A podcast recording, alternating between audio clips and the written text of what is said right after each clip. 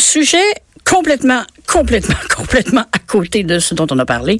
Euh, je suis très contente euh, aujourd'hui d'accueillir une, une femme euh, que dont je dont, dont je suis, je lis, euh, je m'intéresse beaucoup à ce qu'elle fait pour les femmes. D'ailleurs, euh, notre invitée Diane Guilbeault est présidente de PDF Québec. Et PDF Québec, euh, c'est pas un truc internet, ça veut dire pour les droits des femmes. Et si j'ai bien compris, euh, Madame Guilbeault, je me trompe peut-être là, mais euh, est-ce que c'est un peu en réaction à la déconnexion qu'on observe à la Fédération des femmes du Québec? Euh, oui, en effet. Bonjour, Madame Ravali. Bonjour, Madame euh, Oui, Gibault. effectivement. effectivement, euh, ben, c'est sûr que dès euh, le milieu des années 2000, on s'est aperçu que bon, la Fédération des femmes du Québec commençait à prendre des, des drôles de positions qui euh, qui ressemblaient pas à la vision et à l'analyse féministe euh, qui était euh, la sienne jusque-là. Et euh, bon, ben, on était membres et puis on a participé à des débats qui n'en étaient plus parce qu'il y avait des positions qui étaient interdites euh, sur la laïcité, sur la prostitution. Et puis, euh, ben, à un moment donné, on s'est dit, ben, ça sert à rien là, de, de se rendre d'être masochiste puis de, de rester là où on- n'est pas capable de se faire entendre. Alors, on a décidé qu'il fallait quand même que la voix des femmes se fasse entendre euh, parce qu'il y avait des lois qui se passaient, puis euh, les femmes étaient toujours euh, euh, tenues au silence ou euh, mal représentées. En tout cas, c'est ce qu'on trouvait. Alors, on a formé notre groupe en novembre 2013. Alors, quand quelqu'un, moi, me dit, écoute, moi, la, la, la FFQ, la Fédération des femmes du Québec, je suis plus capable, moi, je leur dis toujours, va voir ce qui se passe du côté de pour les droits des femmes, parce que vous avez euh, beaucoup de courage, vous, Madame Guilbeault, et euh, les femmes qui travaillent avec vous dans ce projet-là, parce que vous vous attaquez à des à des blocs, si on peut dire, idéologiques. Euh, bon, ils sont pas dangereux euh, dans le sens physique, mais qui se qui euh, qui, qui, colportent des messages. Disons, euh, plutôt étranges dans notre société. Puis aujourd'hui, il y en a un que je- dont je voulais parler avec vous. Et avant d'y aller, je veux dire ceci aux gens qui nous écoutent. Ce n'est pas parce qu'on a des questions, que ce soit sur les transgenres, sur le féminisme, sur, sur quoi que ce soit, qu'on est contre les personnes. Des fois, c'est les idées auxquelles il faut s'attarder et débattre. Mais dans ce milieu-là, malheureusement, chez les militants trans extrêmes, si on peut dire, le débat, la discussion est absolument interdite. Euh, je suis contente que vous le mettiez en entrée de jeu parce que moi-même, je, je l'aurais fait. Euh, on le sait qu'on ne peut pas aborder ce sujet-là si on a des questions. Évidemment, si on est d'accord avec la chanson, euh, il n'y a pas de problème. Mais si on pose des questions, effectivement, ça, ça risque, on risque la censure. Et ça a été le cas, vous le savez, récemment avec Nadal Mabrouk, Ben oui.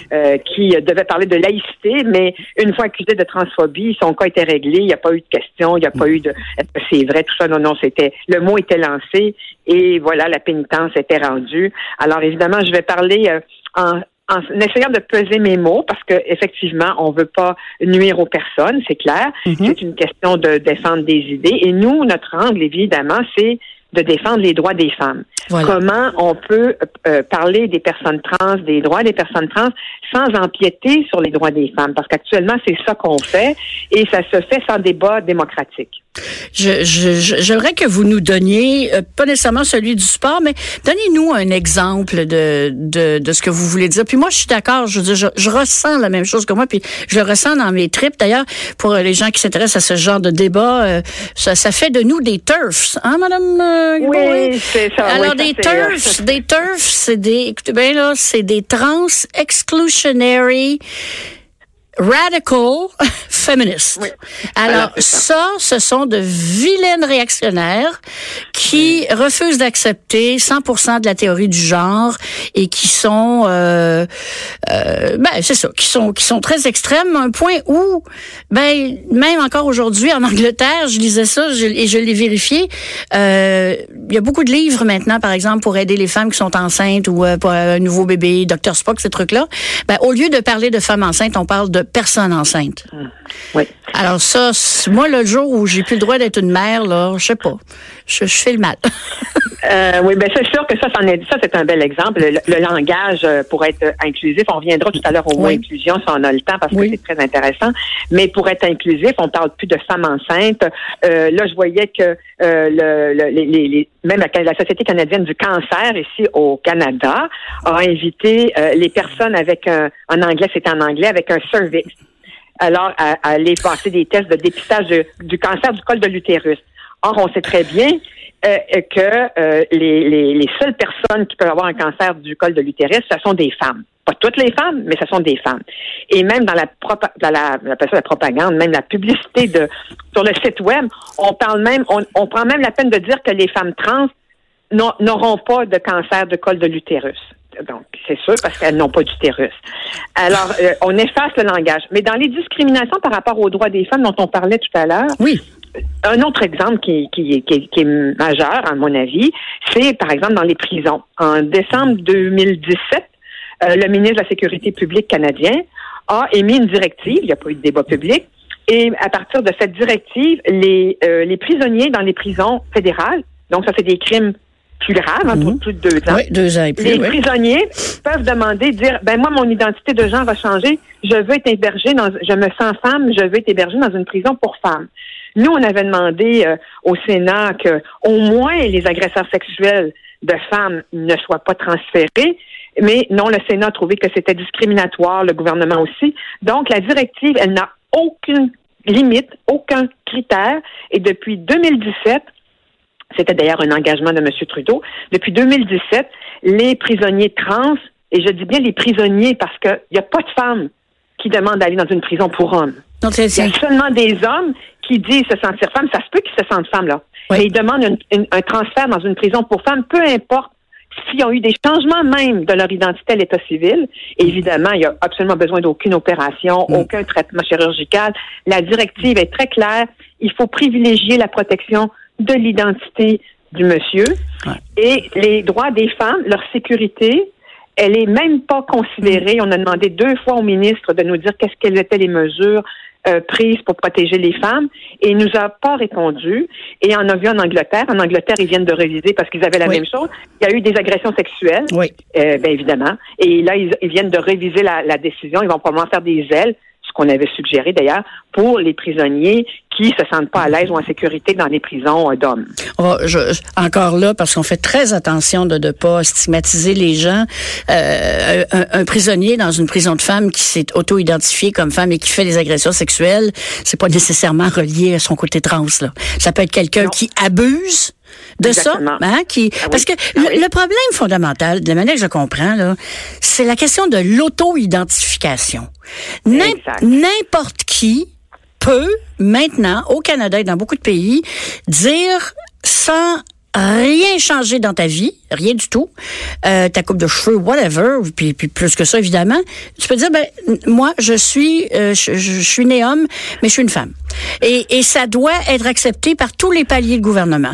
Dans les vestiaires, ça on va le voir, ça s'en vient ça. Moi je trouve ça épouvantable qu'on enlève aux femmes ce, ce, petit, disons, privilège de les protéger contre l'agression, tu sais, c'est un gros privilège, hein? euh, au nom de, euh, bon c'est au nom de, de, de, de, je sais même pas au nom de quoi. une, idéologie. Vous savez, euh, c'est, oui, ce que vous mentionnez, c'est très vrai parce que euh, on, on, on, oublie quand on parle, on, sait que la violence masculine à l'endroit des femmes, elle existe. Statistiquement, là, c'est documenté. Euh, même les politiciens de droite ne contestent plus ça. Mm. Les, chiffres sont là. Mm. La violence masculine contre les femmes existe. Il y a la violence féminine contre les hommes. Je peux le préciser pareil. Oui, oui, aussi. Mais statistiquement, je parle. Non, statistiquement, c'est pas la même chose. C'est pas ça. Alors donc, quand on arrive par contre avec la question des trans, cette question-là n'a plus le droit, on n'a plus le droit de l'évoquer. Mm. Comme si par magie, les hommes, cette, cette question de la violence masculine n'existait pas, et comme si par magie, des hommes décideraient pas, parce qu'il y en a des profiteurs du système, il y en a toujours eu dans n'importe quelle sphère de ben, la société. Et, et dans le et dans le cas de, de, de l'auto-identification, comme vous comme vous mentionnez, euh, ce qui est terrible, c'est qu'il n'y a pas eu de discussion démocratique euh, au Québec. Euh, C'était euh, la loi sur le changement de l'état civil et autres et autres droits de publicité. Ça, c'est la loi qui a permis euh, l'auto-identification en 2000. Elle a été votée en décembre 2013. Je pense même qu'elle a été votée à l'insu des députés. C'est-à-dire qu'on a rencontré plusieurs députés pour leur demander s'il y avait eu une analyse différenciée selon les sexes mm. De l'effet, parce que les mm-hmm. gouvernements s'engagent toujours à faire des analyses différenciées. Mm-hmm. Est-ce qu'il y avait eu une analyse différenciée selon les sexes pour euh, faire ce loi-là? Non. Est-ce qu'on avait évalué les conséquences pour les femmes euh, de, de, ce changement législatif? Et puis, euh, ben, ben non, euh, aucun, aucun. Euh, au Québec, en fait, on l'a refusé. Madame Vallée nous l'avait refusé. Et au fédéral, oh, ben au fédéral, au fédéral, c'est pire que ça. Au fédéral, il y aurait eu une analyse comparative selon les sexes. Ouais. Les sénateurs qui nous l'ont dit. Mais nous, ça fait plus qu'un an et demi qu'on est en démarche via la loi d'accès à l'information pour avoir une copie de cette analyse comparative selon les sexes, parce que l'effet de ces changements législatifs et de l'introduction de l'identité de genre dans les chartes, eh bien, l'effet n'est pas les mêmes sur les hommes et sur les femmes. Je veux juste dire exactement le nom de la loi, euh, projet de loi 35, mhm. ça s'appelait Loi modifiant le Code civil en matière d'état civil, de succession et de publicité des droits. Ça, c'était la loi qui a permis le changement automatique de l'identité de genre en les mentions de sexe euh, au, euh, au, directeur de l'État civil. On a l'impression que on s'en est fait passer une petite vite. C'est un petit peu. Puis on peut parler rapidement parce que je veux qu'on finisse avec les sportifs, là, mais euh, à Ottawa aussi, il y a quand même, c'est la loi 16, si ma est bonne? Oui, c'est 16, c'est 16, oui. Alors, euh, en fait, on pourrait, vous et moi, là, quasiment être arrêtés pour la conversation qu'on a maintenant. Euh, on pourrait, mais je me défendrais. Moi aussi. Vous savez qu'en Angleterre, dans les dernières semaines, il y a deux femmes qui ont été emprisonnées parce qu'elles ont mis des commentaires sur Twitter. oui, elles ont été arrêtées. Elles n'ont pas été Elles ont pas été, arrêtées. Non, non, non, elles ont été arrêtées. Mais elles ont été arrêtées pour pas grand-chose, là.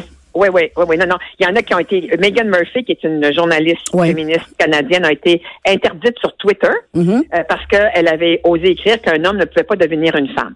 Alors, euh, donc, on en est là, effectivement. Mais vous savez, en Nouvelle-Zélande, ils viennent de refuser, le gouvernement euh, s'apprêtait à passer une loi sur l'auto-identification mm-hmm. et ça vient d'être arrêté.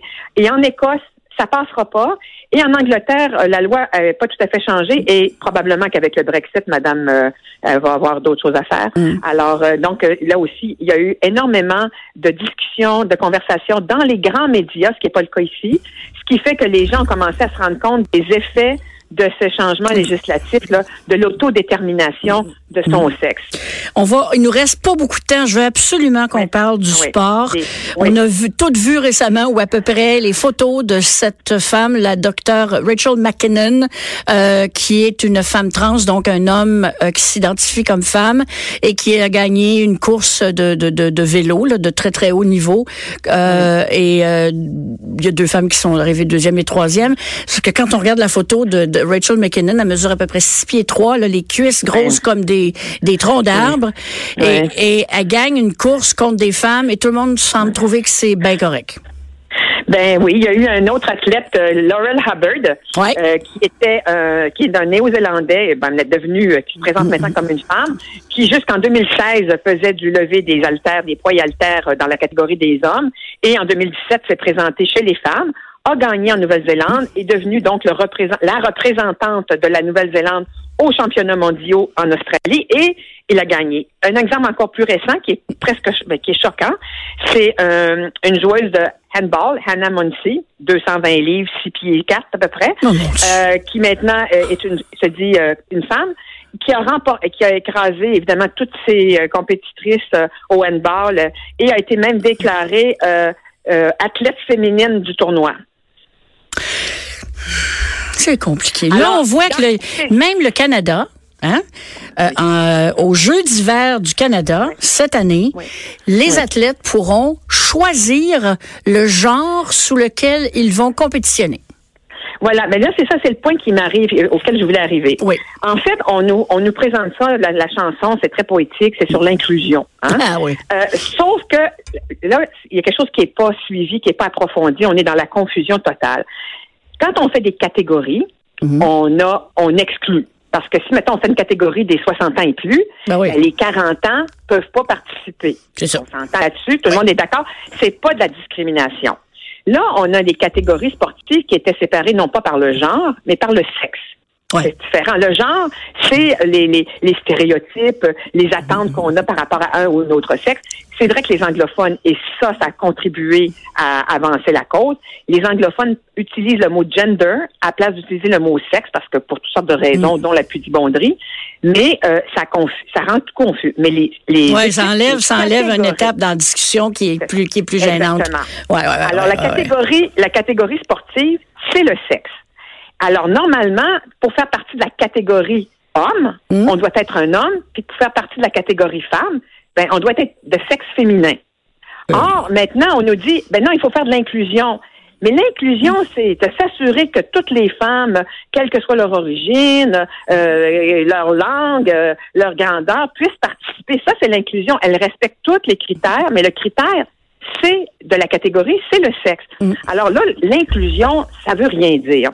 Parce que faire une catégorie, sinon faisons plus de catégorie. Ne faisons plus de sport féminin, même si ça a pris 20 siècles avant que les femmes puissent faire du sport. Mais c'est ça, c'est ça qui va arriver. C'est ça qui va arriver. Hier, je lisais, malheureusement, je ne me rappelle plus qui, qui a dit ça, mais c'est vrai, j'ai trouvé ça tellement brillant.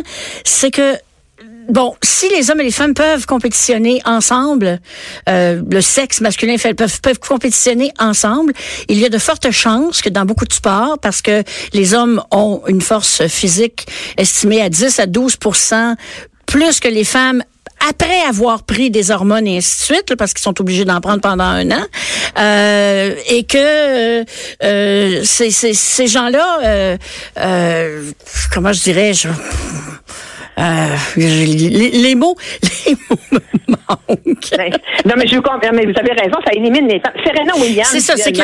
Oui, oui, oui.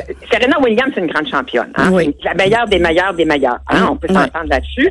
Ben, elle disait que contre les hommes, elle arriverait centième. Mm. Ben oui. Donc, tous les, tous les sports qui demandent de, de la force physique, parce que de, il y, a, il y a, la grosseur a une la force a de l'importance. Ben oui. ben ces sports-là, c'est sûr que physiquement, les femmes ne peuvent pas compétitionner. On parle pas d'élèves du primaire, mais à partir du secondaire, euh, ben là, il y a une différence importante. Ah il y a des questions de sécurité aussi. Oui. je pense que c'est important qu'on s'assure que les filles continuent de faire du sport. D'ailleurs, on a de la misère à motiver les adolescentes à faire du sport. Partout ben, où les gars dominent, euh, je veux dire, les filles ont peur, ils ont tendance à... Mais c'est ça qui va arriver, c'est ça que ce qui, ce qui m'était sorti de l'esprit, c'est que si on insiste là-dessus, cette personne-là, qui est une personne du milieu du sport, disait, dans pas grand temps, il n'y aura plus de sport féminin parce que les femmes vont, les hommes vont gagner tout le temps. Ben oui. Hein? Ça va toujours et, et, et, ça va complètement discréditer l'approche évidemment sexe masculin contre sexe féminin au profit d'un flou sportif. C'est ça. Mais le CIO, le CIO est très hypocrite, le Comité international olympique. c'est le CIO qui a, qui a, fait ses règles, qui a hum. été conseillé d'ailleurs par des personnes trans. Bon, c'est bien, mais ils n'ont pas consulté les femmes. Le CIO le sait très bien qu'il y a une différence entre les hommes et les femmes. Ben oui. La preuve, c'est que pour des, que des femmes participent à des compétitions du côté des hommes, il n'y a aucune condition, aucune restriction. Ah, c'est drôle. C'est drôle, Par hein? contre, il y a des restrictions. pour les femmes. Pas énormément. Pour, pour les, que les hommes participent du côté des femmes, il y a, des, il y a deux restrictions. Il faut qu'ils choisissent aux Olympiques leur, leur genre pendant quatre ans. Il ne faut pas qu'ils mhm. changent pendant quatre ans. Et puis, il ne faut pas que leur taux de testostérone dépasse 10 nanomoles de, par litre de sang. Ça, 10 nanomoles, là, pour un homme, c'est juste comme le plus bas. Mhm. Le maximum, Serena Williams, par exemple, qui est une femme très forte, mhm. chez les femmes, c'est 3 nanomoles. Puis si une femme, euh, une athlète, comme les Est allemandes avaient fait, mhm. si une, femme athlète a plus que 3 nanomoles de testostérone dans le sang, on va la, on va la traiter pour dopage. On va considérer qu'elle se dope.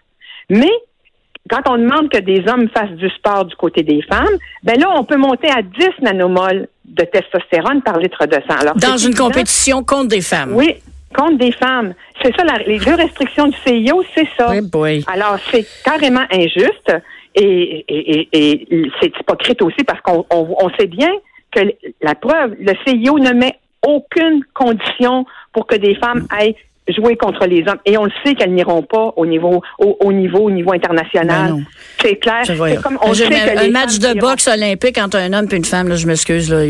Bon, c'est, c'est, il, va falloir, on, aurait pu continuer toute la journée, Madame Guilbeault. Je, j'espère euh, avoir le plaisir de vous reparler. Euh, je pense que ce dossier-là n'est pas disparu de nos radars. Et encore une fois, je le répète, moi, en fait, je, connais des personnes trans. Et euh, je, je, les, personnes trans que je connais sont pas très contents de se, de se faire manipuler et par un certain lobby euh, qui ne sert pas vraiment leurs intérêts. Mais bon. Je suis tout à fait d'accord avec vous. C'est très vrai. Je pense que la plupart des personnes qui vivent un malaise comme ça avec leur identité, qui choisissent de vivre avec euh, sous l'identité de l'autre sexe, elles veulent vivre leur vie tranquille. Tranquille. Faire leur comme tout le monde. C'est ça. Mais évidemment, là, on, est aux prises avec un, des militants, mm. des militantes qui se font entendre, et malheureusement qui sont entendus, puis qu'il n'y a pas de... Dès qu'on dit le mot inclusion, c'est, c'est, magique, là, c'est, euh, hein, c'est abracadabra, puis ça, ça... Non, mais c'est vrai, on réfléchit même pas à... Tout dans le même chapeau de magicien. C'est ça, c'est ça, exactement. Euh, Madame Guilbeault, merci infiniment pour euh, cette intervention, et euh, eh ben, on, on continue le combat des femmes, hein? OK. OK. À vous, à la prochaine. Merci beaucoup, à la prochaine.